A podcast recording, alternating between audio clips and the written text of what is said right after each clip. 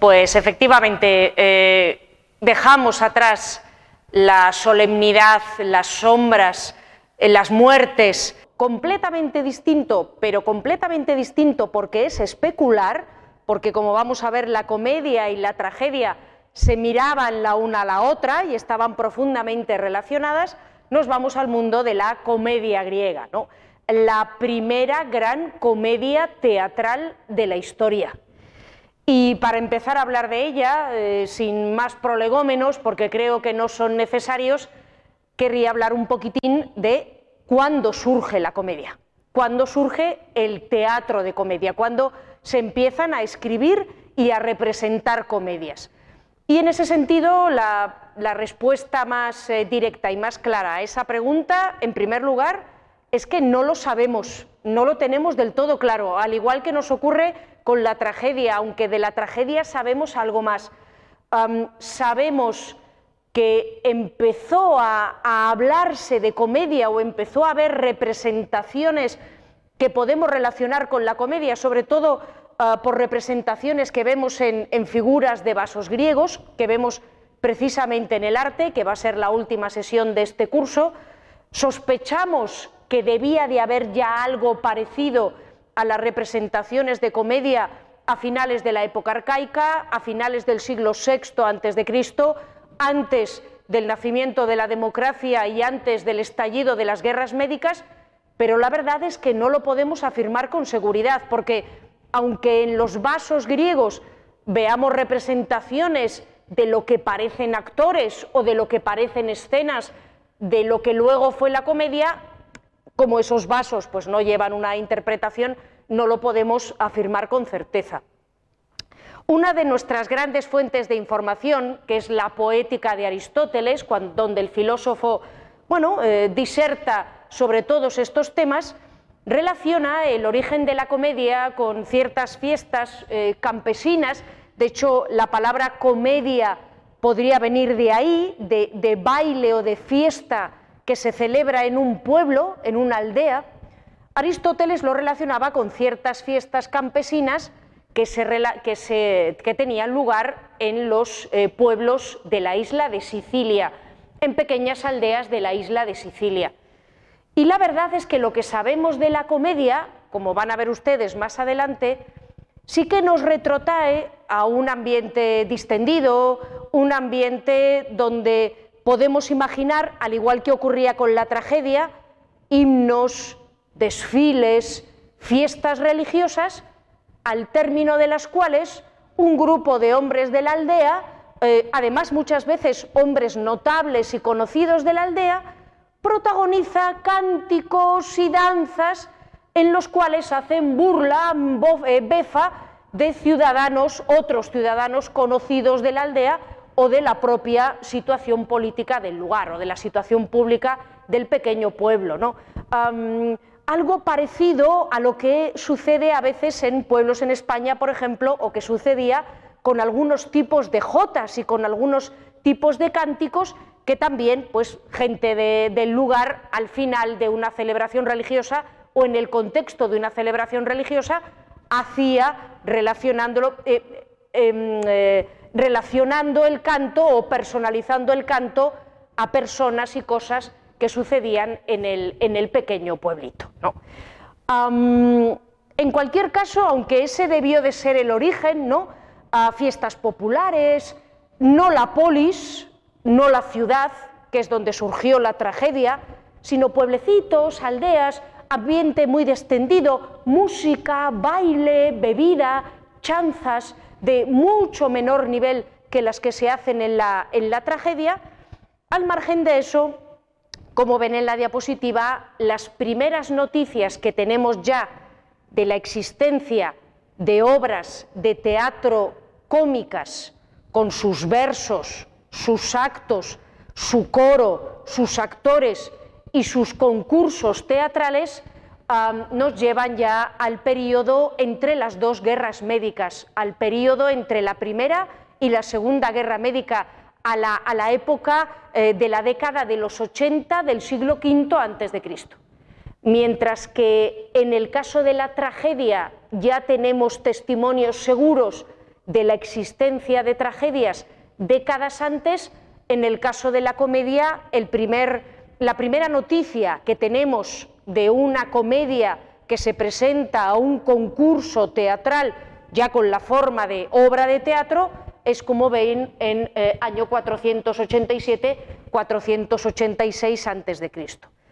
Hay quien ha sugerido que el ambiente que se debía de vivir en Atenas entre la Primera y la Segunda Guerra Médica, la Primera Guerra Médica la ganaron en el año 490 en la batalla de Maratón, in extremis, los atenienses solos luchando contra los persas, victoria épica, el, ejército persa o el imperio persa no ha atacado a los griegos con todas sus fuerzas, solo ha mandado una expedición de tamaño mediano contra los atenienses, pero en la década de los 80, después de la Primera Guerra Médica, tenemos un ambiente prebélico, tenemos un ambiente de tensión creciente entre Atenas y el imperio persa, otras ciudades griegas se suman a la alianza contra los persas, pero algunas permanecen eh, en el bando del gran rey, en el bando de los persas. Hay un enorme temor al estallido de una nueva guerra, a una nueva confrontación en la cual los persas pongan encima de la mesa todo lo que tienen, como realmente ocurrió, y los griegos eh, se vean incapaces de resistir. Y hay quien dice que en ese ambiente que debía de ser eh, muy duro para la ciudad de Atenas, una incertidumbre tremenda, temor, miedo, preocupación. Al final la ciudad de Atenas en la Segunda Guerra Médica acabó realmente arrasada por los persas, o sea, la invasión llegó a producirse.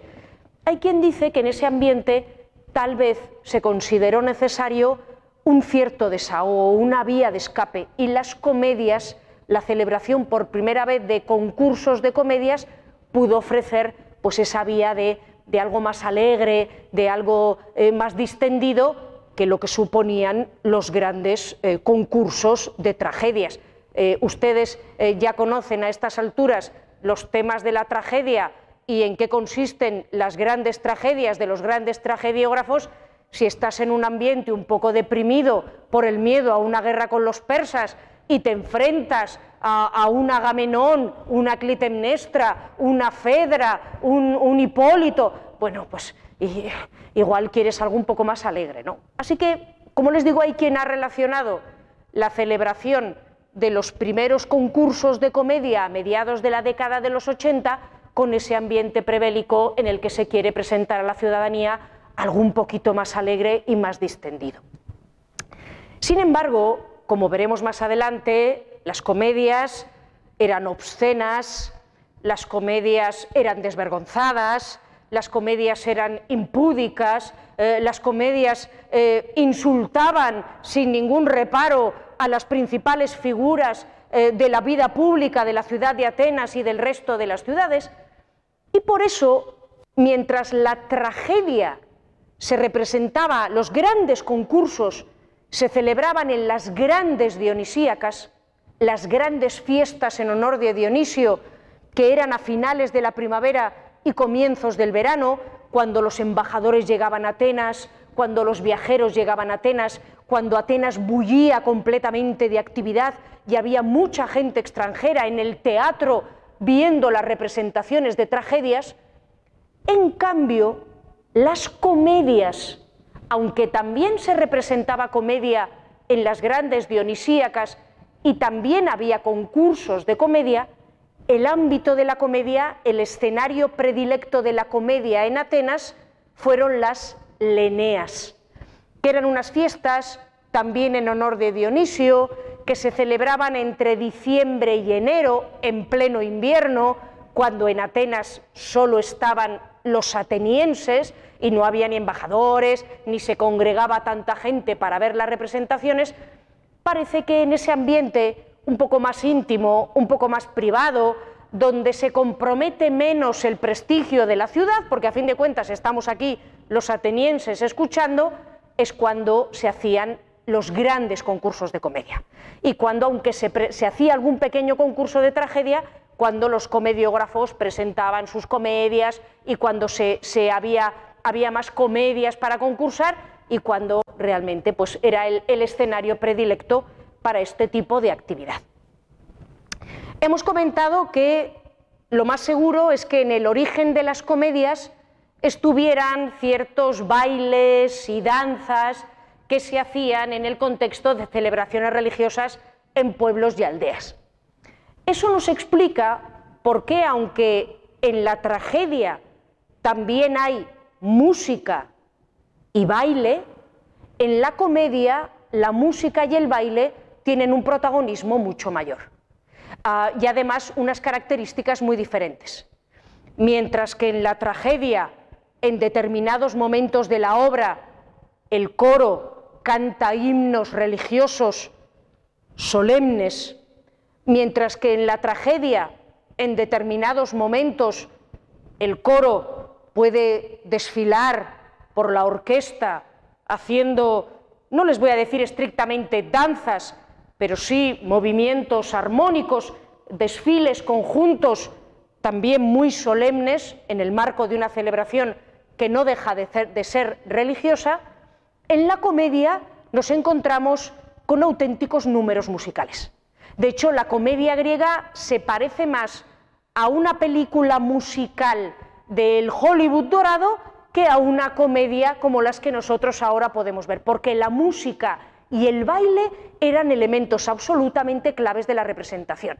Y había música, y había canto, y había bailes, claro, los bailes eran desvergonzados, los bailes a veces eran muchas veces striptease, striptease recuerden, siempre de varones, eran todo hombres los que actuaban en las comedias, pero un hombre disfrazado de mujer que hace un striptease, pues entonces ya ahora no deja de tener su cierto componente cómico, ¿no? Y parece que muchos espectadores veían a la comedia como una sucesión de números musicales y de piezas cómicas en los que se intercalaban unos y otros. Había mucho más cambio de vestuario, el coro, que en la tragedia eran 12 personas, una docena de personas, en la comedia eran 24, 24 personas en la orquesta, con flautas, con liras, con bailes que se cambiaban de ropa eh, de una intervención a otra y que, bueno, la comedia, sobre todo las primeras comedias, se parecían más a un programa de variedades donde había actuaciones musicales, números de baile y sketches cómicos, porque las primeras comedias muestran además unos, argumentos un poquito inconexos, donde lo importante es que cada pieza cómica sea muy graciosa y no tanto que toda la, la, comedia tenga una trama bien hilada y bien consecuente. Y esto, como les digo, nos parece indicar que las representaciones debían de parecerse un poquito a lo que es un programa de variedades, ¿no? Y esto era tremendamente atractivo para el público, que veía baile, que veía música, que veía canto, que veía eh, eh, piezas cómicas, etcétera, etcétera. además, ah, otra de las características de la, de la, comedia es que el humor era tremendamente visual. jamás debemos imaginar el humor de las comedias griegas con actores vestidos con túnicas blancas y con máscaras de teatro eh, inexpresivas, nada más lejos de la realidad. Las máscaras de teatro de la comedia eran, bueno, pues tremendamente expresivas, ¿no? Bocas deformes, narices chatas, eh, ojos eh, un poquito desorbitados o excesivamente grandes. Las máscaras, además, muchas veces estaban retocadas para parecerse a personajes conocidos de la ciudad, para parecerse a Sócrates, para parecerse a Pericles, para parecerse a Eurípides, para parecerse a Cleón, ¿de acuerdo? Ya la propia máscara era una caricatura del personaje con el que el comediógrafo se estaba metiendo en ese momento, aumentando la vis cómica de la propia máscara las ropas eran siempre muy llamativas, eh, los actores de comedia llevaban una túnica muy muy cortita, de colores vivos, con lunares, con topos, con manchas, eh, eh, tremendamente visual. los actores de comedia que interpretaban a mujeres llevaban unas largas túnicas de color azafrán, de color naranja, un color que no necesariamente, pero que en el mundo griego muchas veces se asociaba con mujeres de moral distraída, con lo cual ya si representaban a una diosa o a una gran señora de la ciudad llevando una túnica de color azafrán, ya estaban añadiendo una nota cómica a lo que querían decir de, esa señora, que igual era una dama muy respetable. Creo que se ve un poquito, ah, me, lo van a permitir, pero es, una de las, de las características del traje de comediógrafo.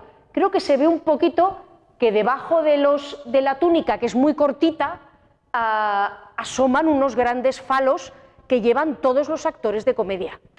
Eran falos falsos de cuero ah, que los actores de comedia se ponían para aumentar la comicidad del personaje, mientras que los de tragedia naturalmente no llevaban eh, nada, eh, nada, ni remotamente eh, parecido, ¿no? llevaban unas túnicas mucho más formales, pero los de comedia pues mm, le daban un punto de obscenidad, le daban un punto de, impudicia a que todos los personajes aparecían con unos grandes falos que, se les veían todo el rato debajo de sus, de sus falditas cortas. No.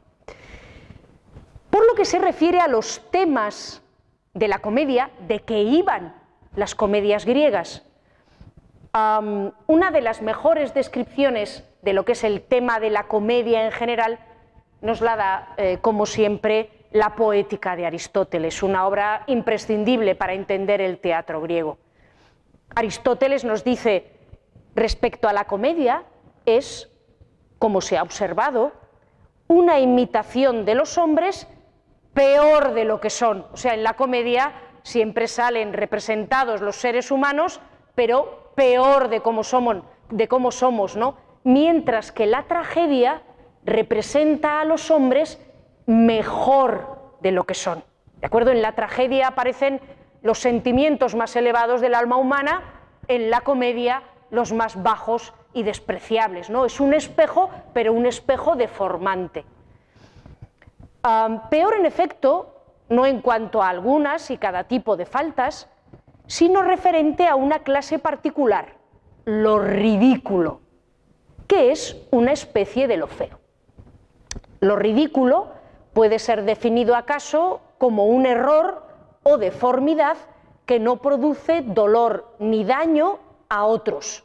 La máscara, por ejemplo, que provoca risa, es algo feo y distorsionado que no causa dolor. Y creo que esa definición es perfecta para entender lo que es una tragedia griega. Es un espejo que nos muestra lo peor de nosotros mismos nuestros comportamientos más ridículos, nuestros defectos más banales, pero siempre de una forma amable, siempre de una forma que no causa dolor, siempre de una forma inocua. Por eso las comedias siempre acaban bien y realmente, aunque hay palizas, golpes, desgracias, ruinas, siempre son eh, maldades que a uno le suceden o cosas malas que a uno le suceden pero que no le causan un verdadero daño. ¿no? El, el placer o la risa que provoca la comedia siempre es una risa inocua. En ese sentido, además, mientras la tragedia nos representaba temas que eran, en la inmensa mayoría de los casos, menos algunas excepciones como los persas de Esquilo, de la que ya hablamos, mientras la tragedia nos presenta temas mitológicos sacados de la religión griega, y mientras un espectador que acude a ver a una, tragedia sabe exactamente lo que se va a encontrar, sabe cómo va a empezar la trama, sabe lo que va a suceder en medio, sabe cómo va a terminar, eh, salvo Eurípides, que se atrevió a introducir novedades en ese sentido y por eso fue tachado de impío en la inmensa mayoría de las tragedias uno sabe perfectamente todo lo que va a ocurrir, e incluso se repiten los temas de tragediógrafo a tragediógrafo, en la comedia el argumento es total y completamente inventado. No solo es total y completamente inventado, sino que la comedia griega tiene un hueco extraordinario para la fantasía. Aunque nos vamos a encontrar algunas comedias de carácter costumbrista en las que simplemente suceden cosas disparatadas, uno de los aspectos más bonitos y sorprendentes de la comedia griega es que son increíblemente fantasiosas. Y es que en una comedia griega eh, puede pasar absolutamente de todo. Y además las tramas van avanzando con unos enredos, con unos disparates, con un, con un increscendo en lo absurdo que nos presenta de los acontecimientos que hacen que el espectador que se sienta a ver una comedia griega normalmente no tenga ni la más remota idea de lo que se va a encontrar. Y eso sin duda, acostumbrado uno a las tragedias griegas, donde uno dice, bueno, vamos, vamos con, eh, con un Orestes, pues bueno, ya sé lo que va a pasar, a ver este tragediógrafo, qué novedad, qué pequeño matiz le añade al personaje. En una comedia griega uno es, bueno, yo me siento aquí y esto va a ser una montaña rusa a ver dónde me llega el comediógrafo.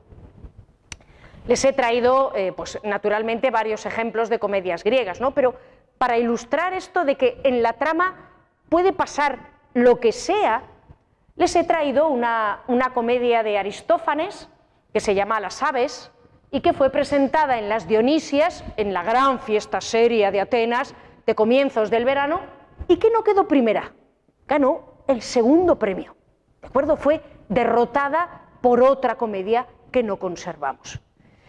Y en esta comedia, muchas de las comedias de Aristófanes, por cierto, llevan em, títulos las aves, las ranas, los caballeros, las asambleístas, ah, llevan títulos en plural. Eso se debe a que los verdaderos protagonistas de las comedias de Aristófanes muchas veces son los miembros del coro. Y el título de la comedia no es el nombre de uno de los protagonistas de la obra, como en las obras de la tragedia, Electra, Agamenón, Clitemnestra, sino que el título de la comedia, por este peso tan grande que tenía el coro en las representaciones de comedias, el título de la comedia muchas veces suele ser lo que encarnan los miembros del coro, que en el caso de esta obra son aves.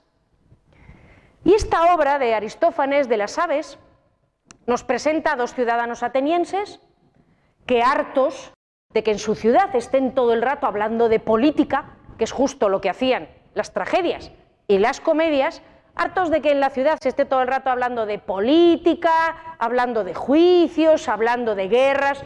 Estamos aquí en el contexto de la guerra del Peloponeso, desastrosa para Atenas, en el año 414 además las cosas no iban del todo mal, se acababa de poner en marcha una expedición a Sicilia, pero tampoco es que fueran las cosas muy bien, estos dos atenienses dicen, bueno, ya estamos hartos de Atenas, nos vamos a buscar a un antiguo rey que en su día fue convertido en pájaro, concretamente en abubilla, para ver si este rey, que fue convertido en pájaro, nos enseña otra forma de vivir. Y van estos dos atenienses por el campo, por el bosque, y efectivamente se encuentran con este Abubilla, que es el, antiguo eh, rey transformado ahora en una bobilla, transformado ahora en un pájaro. ¿no? Así que tienen que imaginar ustedes un señor eh, disfrazado de pájaro que sale por ahí. Y bueno, se encuentran con este señor y ah, estos dos atenienses, que además tienen bastante cara, le convencen a este de que tiene que organizar una polis alternativa, una polis diferente al resto, creada y habitada únicamente por pájaros, en la que la ciudad la construyan los pájaros, la gobiernen los pájaros y en ella vivan solo los pájaros y estos dos atenienses eh, que tienen bastante jeta, ¿no? estos dos atenienses avispados. Y bueno, en un principio eh, el, abubilla este no, lo ve del todo claro, no, no, le ve eh, la ventaja a ello, pero los atenienses convencen a este abubilla de que en realidad, antes que los dioses olímpicos, los verdaderos dioses de la humanidad, por encima de los dioses olímpicos, habían sido los pájaros. Y que los pájaros debían eh, recuperar su lugar primigenio al frente de todos los dioses, desbancando incluso a los dioses olímpicos. Y hay un fragmento en el que los pájaros ya se van viniendo arriba, Abubilla eh, convoca a todas las especies de pájaros del mundo para que acudan a fundar esta nueva ciudad pajaril eh, junto a él.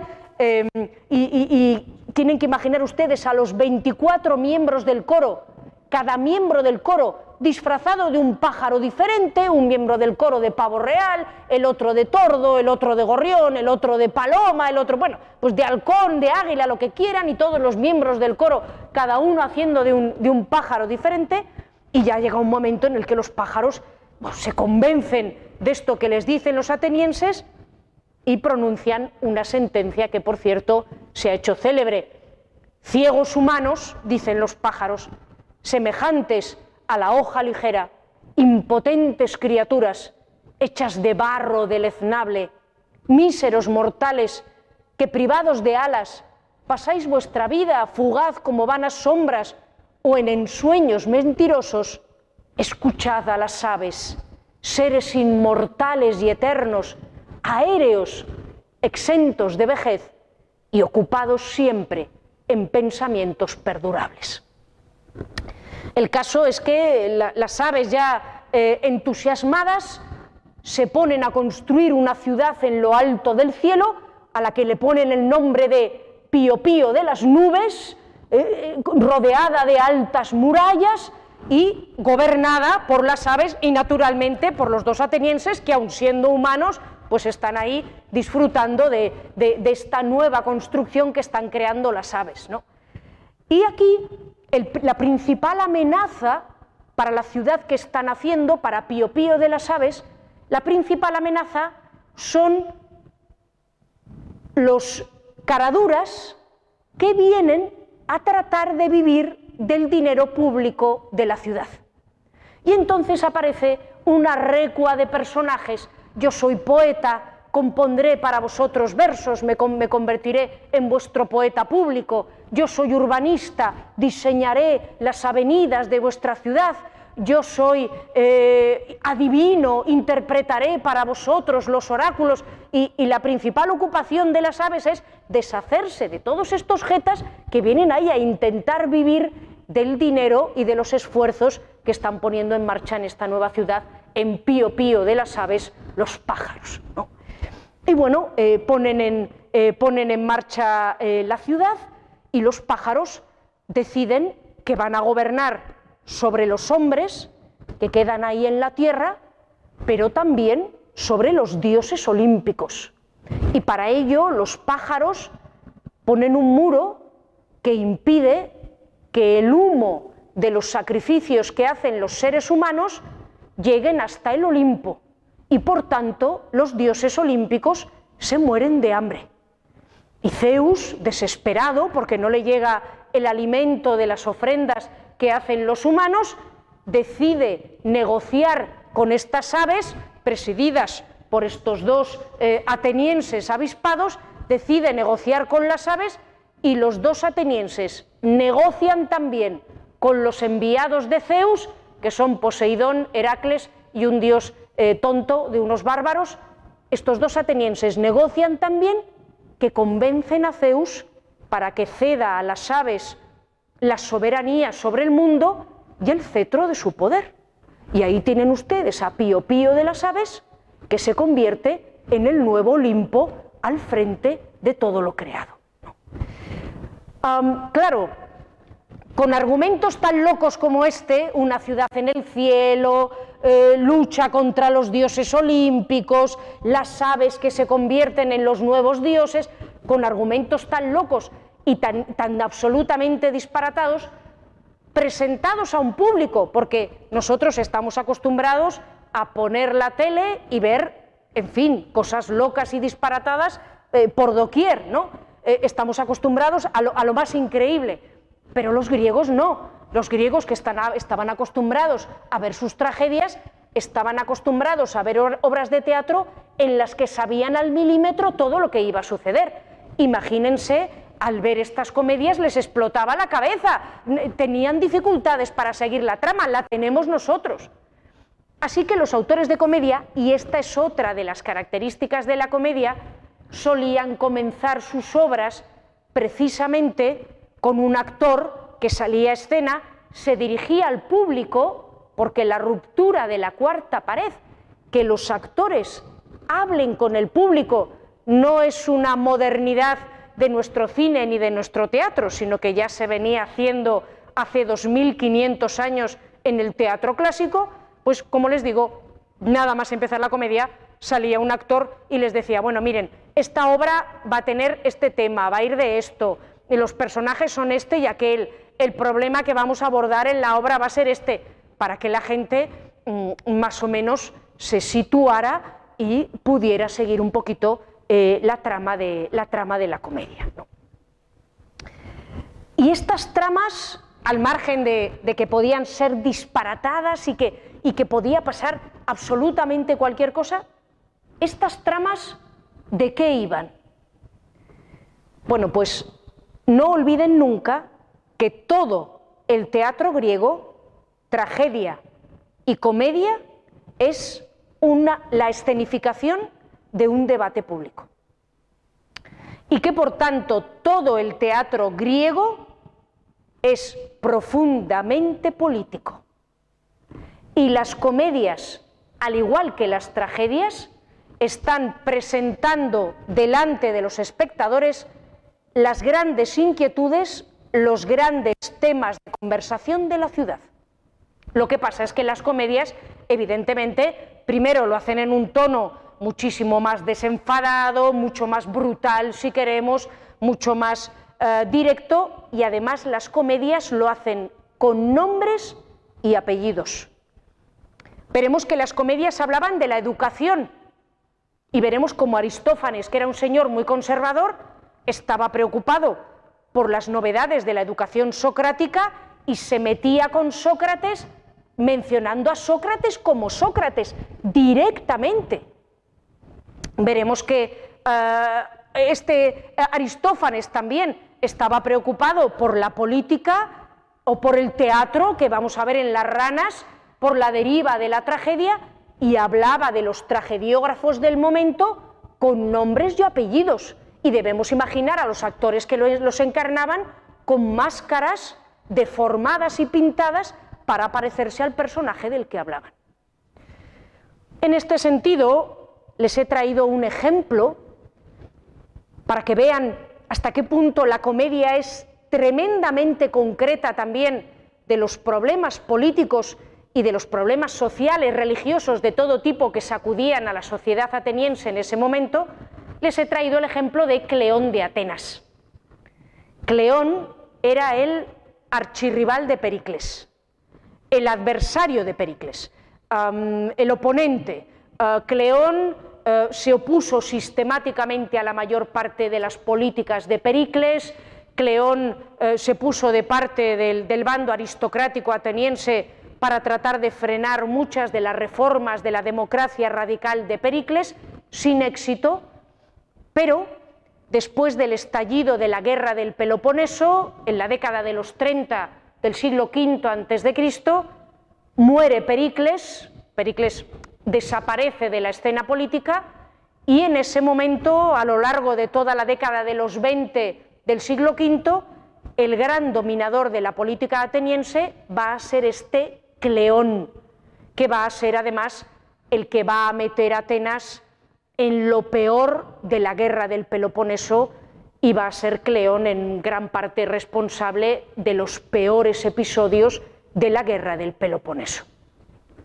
El caso es que este Cleón, para atraerse partidarios, para comprar votos, literalmente comprar votos en Atenas, había dado un enorme protagonismo a los tribunales públicos. En Atenas, la única ciudad en la que esto pasaba, en Atenas los tribunales que juzgaban los delitos estaban integrados por ciudadanos corrientes que a cambio del tiempo que pasaban en el tribunal cobraban un dinerillo. Y para muchos atenienses, la forma de ganarse la vida era ser jueces. Porque ibas al tribunal, te sentabas allí, escuchabas las causas, emitías tu veredicto y al final de cada día te daban un dinero, tres óbolos, que se contaba más o menos equivalente al trabajo que tú habías perdido ese día porque habías estado sentado en el tribunal. Entonces había un montón de atenienses, cientos de atenienses, que se ganaban la vida como jueces o como miembros de estos tribunales públicos. Y este Cleón, que fue el que eh, aumentó eh, o el que puso en marcha definitivamente todo este sistema de pago a los miembros de los tribunales, además, como sabía que los miembros de los tribunales eran sus partidarios, porque era él el que había puesto en marcha eh, o el que había culminado el sistema de pagos a los que formaban parte de los tribunales, este Cleón usaba los tribunales para acusar a sus adversarios políticos, plantarlos delante del tribunal, el tribunal estaba a favor de Cleón, que era el que les pagaba, el adversario salía condenado y Cleón se iba quitando de encima oponentes. Así que tenía montado un sistema realmente perverso. Y Aristófanes presenta en el año 422, y fíjense, esta obra ganó el primer premio en las Leneas, Aristófanes presenta en este contexto que yo les estoy describiendo de un montón de gente que vive del trióbolo, que vive de los tres óbolos que le dan por haber ido al tribunal, presenta una comedia que se llama Las avispas.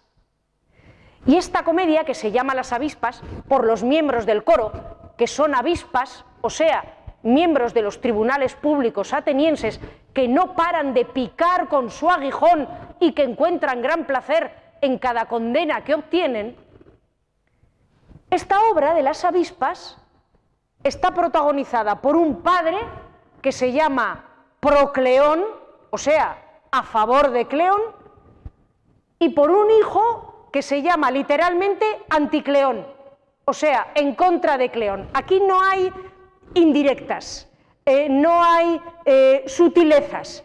El padre es Procleón y se llama así el Señor, y el hijo es Anticleón y se llama así el hijo.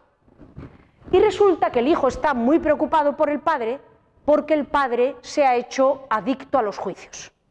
El padre no, no puede parar de ir a los juicios, de juzgar a la gente. Además, el padre, como la mayor parte de los jueces, de sus compañeros, las avispas, el padre lo que le gusta es, saborear el placer de ver a los acusados suplicando y de condenarles, y entonces todas las sentencias siempre son condenas y el padre eh, vive para eso, vive para ir al tribunal, juzgar, condenar junto con sus amigos el resto de los del coro, las avispas, y el hijo está muy, muy preocupado por la salud mental de su padre que se ha hecho adicto a esto de los juicios. Entonces al hijo lo que hace es meter al padre, encerrar al padre en casa y no le deja ir a la Ilíada no le deja ir al tribunal como a un drogadicto, para ver si así consigue desengancharle. Y entonces el padre trata de escapar, eh, el padre organiza, primero trata de escapar como Odiseo de la cueva de Polifemo, Odiseo escapó de la cueva de Polifemo eh, agarrado a los vellones de un carnero, el padre Procleón trata de escapar de su casa agarrado a la panza de un burro, con bastante poco éxito porque es, eh, ridículamente descubierto. Llegan sus amigos, el resto de, jueces, las, las, avispas, y tratan de rescatarle del, cautiverio desenganchante al que le ha sometido el hijo, pero llega también el hijo con sus criados y se pegan eh, eh, con, las avispas, se pegan con, con los jueces y los derrotan. Y al final deciden y esto es típico de la comedia y de la tragedia, al final el padre y el hijo deciden, bueno, hagamos un debate. Procleón defenderá la postura a favor de los juicios públicos, Anticleón, el hijo, defenderá la postura en contra de este sistema perverso eh, que nos ha puesto o que ha perfeccionado Cleón. Y aquí, como les digo, no hay ni insinuaciones, ni medias tintas, se habla directamente, de forma muy cruda, de los problemas de la ciudad. Y en el contexto de ese debate, Procleón, el hijo, dice lo siguiente, no es esclavitud y grande ver a todos esos bribones y sus aduladores ejerciendo las principales magistraturas y cobrando sueldos soberbios. Y tú, le dice al padre, con tal de que te den los tres óvulos, ya estás tan contento. Tú, que has ganado para ellos todos esos bienes, peleando por mar y tierra y sitiando ciudades, son los ciudadanos los que van a la guerra, pero los que cobran grandes sueldos públicos son los políticos. Pero lo que más me irrita, dice el hijo, es que te obliguen a asistir al tribunal de orden ajena.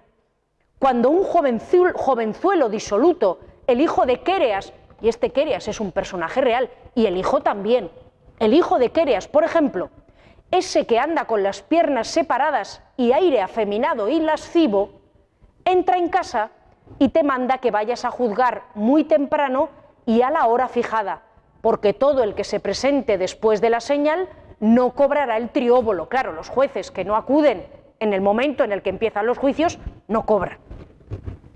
Él, el, jovencito que te ha dicho vete al tribunal, en cambio, aunque llegue tarde, cobra un dracma, mucho más que los tres óbolos, como abogado público.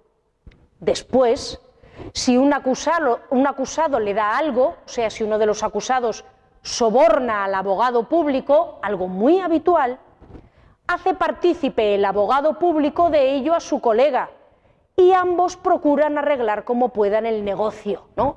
El abogado público y, los abogados públicos se reparten el dinero y a los jueces solo les dan los tres óvulos.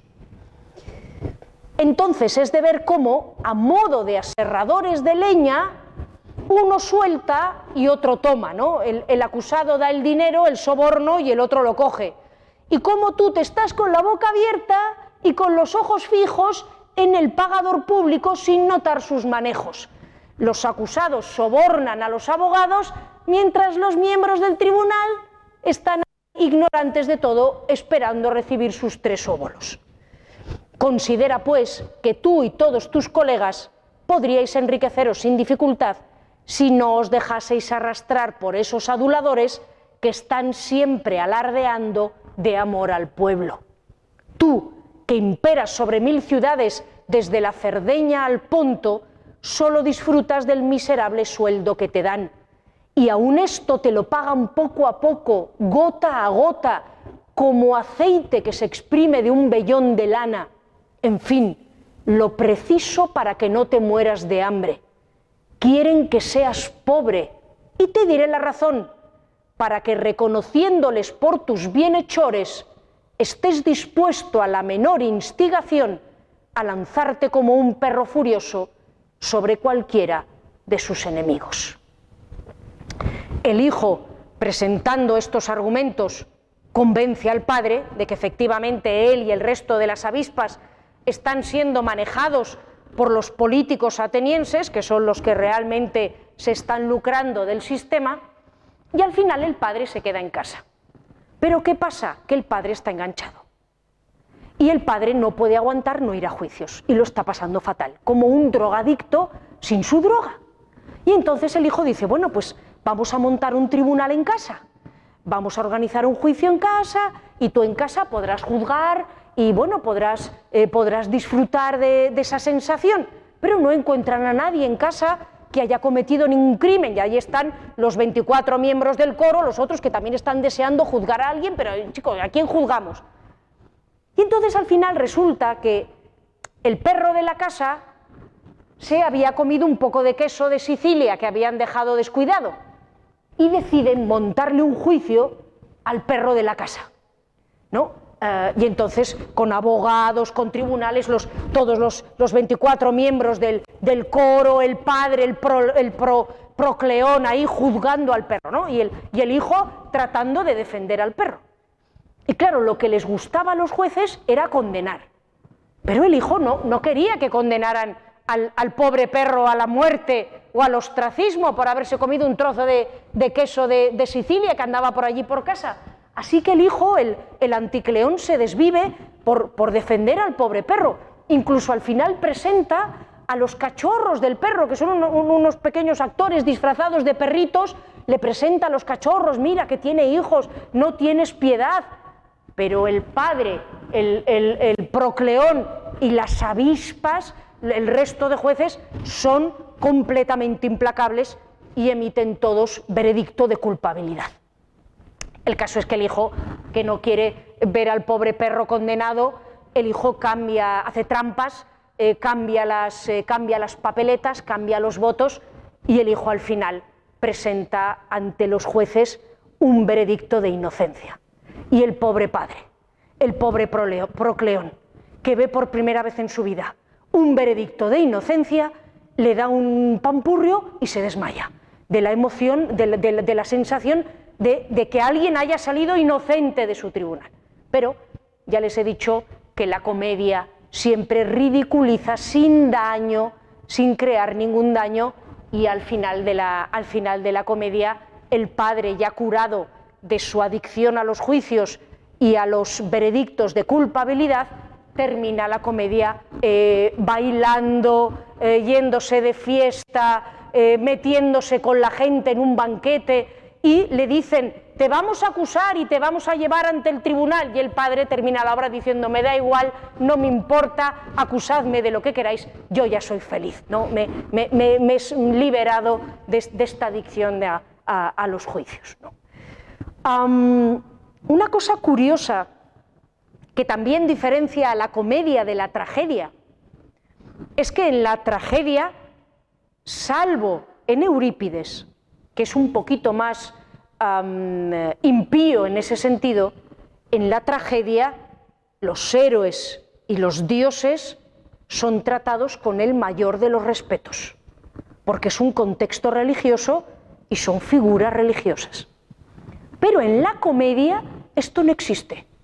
Los héroes son ridiculizados, las tramas de la tragedia aparecen también en la comedia ridiculizadas para reírse de ellas e incluso los dioses pueden ser protagonistas de las comedias y ser ridiculizados en ellas, algo que era completamente impensable que sucediera en la tragedia. Eupolis, que podría ser este señor que tienen ustedes en la diapositiva, fue un autor de comedias competidor y contemporáneo de Aristófanes, de finales del siglo V antes de Cristo. Y eh, este Eupolis, de hecho, sabemos que era un hombre famosísimo, que en Atenas le tenían auténtica devoción, eh, era eh, pues casi tan o más famoso que Aristófanes y que murió combatiendo en la guerra del Peloponeso y que los atenienses se quedaron tan tristes después de la muerte de este Eupolis en las batallas, en la guerra, que emitieron un decreto prohibiendo que los autores teatrales participaran en las guerras, que no fueran a la batalla, que quedaran exentos del servicio militar, para que no volviera a haber otra tragedia como la de este Eupolis que murió, como les digo, en batalla. No conservamos ninguna comedia suya completa, comedias completas solo tenemos de Aristófanes y de Menandro, los dos autores a los que vamos a dedicar sendas sesiones a lo largo del curso, pero de Eupolis tenemos el argumento de muchas de sus obras y fragmentos de algunas de sus obras. Y hay una obra que se titula Los capitanes de barcos, que son los miembros del coro, que son los capitanes del barco, en, en la cual, por una serie de avatares, el dios Dionisio se ve obligado a servir de remero en una galera. Y yo no sé si conocen ustedes ese argumento de la comedia en el cual cogemos a un personaje y lo sacamos completamente de su entorno y lo colocamos en un entorno completamente diferente. Y la gracia de la obra reside en eso.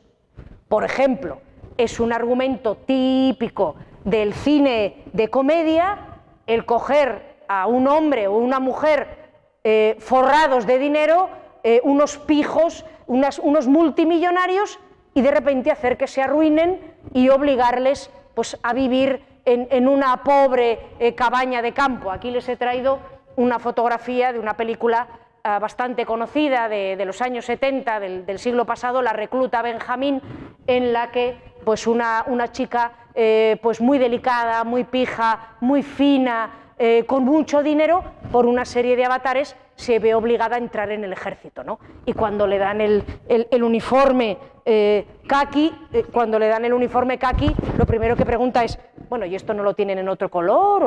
O, y bueno, a la pobre chica, pues bueno, ya es Goldie Hawn, le pasa de todo teniendo que servir en el ejército cuando ella es una persona que en su vida. ¿no? Bueno, pues esto que nos puede parecer muy moderno, cuando lo hacen las películas de Hollywood de los años 70, esto ya se lo habían inventado los comediógrafos griegos a finales del siglo V antes de Cristo, el pez fuera del agua, ¿no? Y tenemos a Dionisio, que normalmente va con unas túnicas de, piel de leopardo, de, piel de león, con sus pámpanos, Dionisio que come la mejor comida, bebe el mejor vino, y de repente tiene que estar ahí en una galera remando y el pobre Dionisio lo pasa fatal, ¿no? Y la gracia es ver lo mal que lo pasa Dionisio.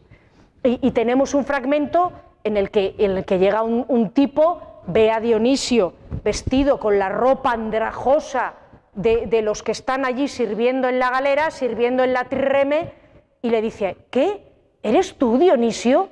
¿No llevas tu ropa elegante de siempre? Le toca así un poco, dice, ¡uh! ¡Qué desagradable! ¿Pero esto se ha lavado alguna vez? Y Dionisio, ¡ay! Esta ropa que me han dado, cuando era nueva, ya llevaba cinco libras de tejido pesado, ayúdame, ¿no? Dice, esto ya cuando era nueva era un asco, ahora que, no se ha lavado nunca, como dice el amigo, esto, esto es fatal. Y, dice el amigo, bueno, ahora lleva una tonelada y media, de porquería, ¿no? No lleva cinco libras de tejido pesado, lleva tonelada y media de, porquería. Y bueno, más adelante eh, van a comer y Dionisio se muere de hambre, ya quiere que le, den la, la, ración, ¿no? El rancho. Y dice Dionisio, bueno, Mm, ya sabéis lo que quiero, ¿no? Le dice al que está allí dando el rancho a los soldados, unas almendras de Naxos, en la isla donde yo nací, y una botella de vino de Naxos, ¿no? Él, pide el, menú que a él le apetece.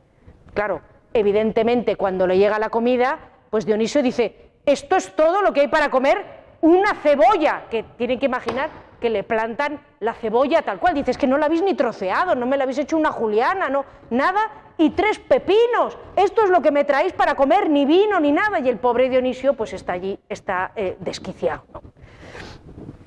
Otra cosa curiosa de las comedias, no exclusiva de las comedias, porque sabemos que también entre las tragedias los distintos autores ah, dialogaban entre sí y distintos autores de tragedias abordaban el mismo tema, es que los distintos autores de comedias también se imitan entre sí y también usan las comedias de otros autores como inspiración. Y en este caso les he traído otra comedia de Aristófanes que se titula Las ranas, porque en un determinado momento de la comedia los miembros del coro son ranas que croan. En esta comedia de las ranas, el protagonista es eh, otra vez el dios Dionisio, que parece que, bueno, pues era particularmente eh, objeto de mofa y de, y befa, ¿no? Pues este dios Dionisio está en Atenas y está muy preocupado porque le parece que la tragedia en Atenas a finales del siglo V antes de Cristo está fatal y que ya no hay tragediógrafos como los de antes se acaba de morir Eurípides y eh, Dionisio dice, bueno, pues voy a ir al infierno, voy a buscar a Eurípides y lo voy a traer otra vez, porque los tragediógrafos que hay ahora son todos un desastre. Claro, imagínense a los tragediógrafos contemporáneos viendo el argumento de esta comedia. Y entonces ahí tenemos a, a Dionisio que decide ir al infierno. Y para ello, pues eh, busca la ayuda de un esclavo, que es naturalmente mucho más inteligente que el propio Dionisio y mucho más, mucho más listo y mucho más avispado que el propio Dionisio, y los dos deciden ir al, ir al infierno a buscar a Eurípides, pero para encontrar la manera de llegar hasta el Hades, quieren hablar con alguien que ya haya estado en el infierno. Y ese alguien es Hércules, Heracles, que había estado en el infierno en el contexto de uno de sus trabajos y había robado el cancerbero, había robado el perro que custodiaba el Hades. Así que eh, Dionisio y el esclavo que le acompaña, que son los dos protagonistas de la comedia, eh, se disfrazan de Hércules, y aquí tienen ustedes a Dionisio con la piel del león de Nemea, eh, vestido con la clava, vestido a la manera de Hércules, se disfraza de Hércules, va a hablar con Hércules, que se ríe de él, y dice, ¿dónde vas tú con esas pintas? Se ríe de él y le dice, bueno, quiero ir a los infiernos, ¿tú cómo piensas que yo podría llegar? Y Hércules le dice, mira, pues muy sencillo, para ir al infierno lo que tienes que hacer es tomar veneno, eh, despeñarte desde, desde, una montaña o clavarte en una espada. Estas son las maneras más mejores que se me ocurren. Le dice Dionisio, no hombre, no, tú has ido y has vuelto, algún camino habrá para llegar al Hades, ¿no? Indícamelo. Bueno, pues ya eh, em, Heracles, Hércules ya les da una serie de indicaciones y estos dos, Dionisio y su esclavo, ponen rumbo eh, ponen rumbo al, infierno, ¿no? Van, van dirigiéndose allí y cuando llegan a los infiernos, como Dionisio va disfrazado de Hércules, Éaco, el guardián de los infiernos, que era el dueño del cancerbero, cuando ve llegar a Hércules, está enfadadísimo con él. Porque Hércules le robó al perro, le robó al cancerbero. Entonces este Eaco va donde Dionisio, le engancha, ya te atrapo bribón, tú me robaste el perro, voy a llevarte a Hades, vas a pagar por tus crímenes. Y Dionisio dice, no, no, no, no. Bueno, escapan eh, como pueden Dionisio y el esclavo. Y Dionisio le dice al esclavo, yo no puedo eh, seguir aquí vestido de Hércules, dame tus ropas. Yo te doy eh, mis ropajes de Hércules, dame tú tus ropas de esclavo, porque si no aquí me van a dar una paliza tremenda porque están deseando engancharme porque yo me llevé al cancerbero. El caso es que siguen andando por los infiernos tratando de escapar de, este éaco que les persigue y se encuentran por allí unas doncellas, unas jóvenes eh, fallecidas en la flor de la vida, que ven a Hércules, que es el esclavo disfrazado de Hércules, dicen, ay Hércules, qué guapo, qué fuerte, ven con nosotras. Y se lo llevan, bueno, pues a pasar con ellas un rato de solaz. Y claro, Dionisio, que le acaba de cambiar la ropa al esclavo, Dionisio se queda enfadadísimo y dice, ay, qué mala suerte haber cambiado la ropa justo en este momento. Entonces cuando el esclavo vuelve, todo contento de haber estado con las chicas, le dice, no, no, ahora cambiamos la ropa otra vez. Y entonces el esclavo vuelve a vestirse de esclavo y Dionisio vuelve a vestirse de Hércules. Se acaba de vestir Dionisio de Hércules y aparece Eaco, aparece el guardián de los infiernos, ya te he enganchado, es que de verdad ya te cogí, eres un ladrón, le dan a Dionisio una paliza tremenda, le, golpean allí eh, entre todos y el pobre Dionisio sale medio descalabrado de aquel encuentro. ¿no? Siempre, insisto, vestido de Hércules. El caso es que ya por fin eh, pues llega ah, Dionisio, llega eh, Dionisio disfrazado de Hércules donde están los muertos y encuentra allí a Eurípides. Y ya dice, ah, ya está aquí Eurípides, me lo voy a llevar conmigo. Pero resulta que se encuentra también allí en el infierno a Esquilo, el primero de los grandes tragediógrafos. Y entonces Dionisio dice, ay, pues claro, ya no sé, ¿a quién me llevo? ¿A Eurípides o a Esquilo, ¿no? Para volver a insuflar eh, vida en la tragedia griega que desde que se murieron estos está fatal, ¿no? Y entonces, sin saber muy bien eh, cómo decidirse por uno o por otro, ah, eh, Dionisio les dice, bueno, pues debatid entre vosotros. Recuerden que siempre las tragedias y las comedias tienen un fuerte elemento de debate. Debatid entre vosotros, discutid entre vosotros quién es mejor tragediógrafo. Entonces ahí aparece Esquilo diciendo mis personajes son heroicos, mis personajes son grandiosos, mis personajes son sublimes, representan lo mejor del alma humana. Y claro, Eurípides, que como comentamos en su día, había introducido el drama, había introducido la comedia, había bajado a los personajes de su pedestal, había vulgarizado a los héroes y a los dioses, Eurípides dice, no, bueno, mis protagonistas, bueno, son gente más corriente, gente más normal. Se produce este debate en el que Eurípides, que no le gustaba nada a Aristófanes, que era un hombre muy conservador, Eurípides queda absolutamente fatal y al final Dionisio dice, no, no, al que me voy a llevar es a Esquilo. Y se están llevando a Esquilo, y así es más o menos como acaba la, la comedia, se están llevando a Esquilo para resucitarle y alguien dice, pues a mí me parece que realmente al que había que colocar al frente de la tragedia ahora es a Sófocles. Y más o menos, como les digo, la comedia termina, termina ahí. ¿no? Bien, ya les he comentado que la comedia nace más tarde que la tragedia. No es que nazca más tarde que la tragedia, pero sí que parece que tarda más tiempo que la tragedia en adoptar una forma estandarizada de obra de teatro, es un poquito más tardía. Sin embargo, la comedia sobrevive más tiempo que la tragedia.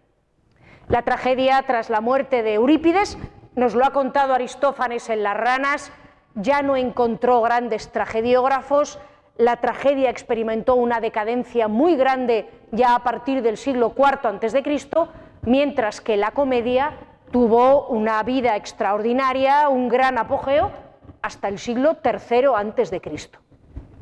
Sin embargo, como veremos al hablar de Aristófanes y al hablar de Menandro, y como ya observaron los sabios de la Biblioteca de Alejandría, hay dos grandes etapas en la comedia griega, muy claramente diferenciadas.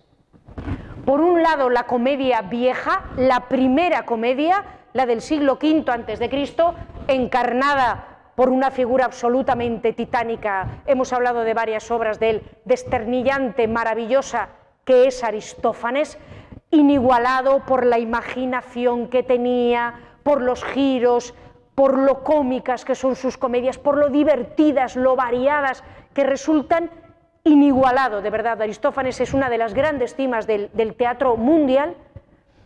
Luego hay una comedia media, que básicamente es otros autores de teatro que existieron entre el primer grande y el segundo grande, y una comedia nueva, completamente diferente, en forma, en fondo, en temas, mientras la comedia de Aristófanes, como veremos, es obscena, desvergonzada, brutal, menciona las cosas por su nombre, habla de política, habla de educación, habla de economía, habla de la guerra, habla de los temas candentes en la vida del momento y lo hace claramente, como hemos visto en, la, la comedia, por ejemplo, de las avispas, sin ningún disimulo, Menandro que como ven vive en el siglo IV antes de Cristo, Menandro es una comedia blanca, hoy diríamos para todos los públicos,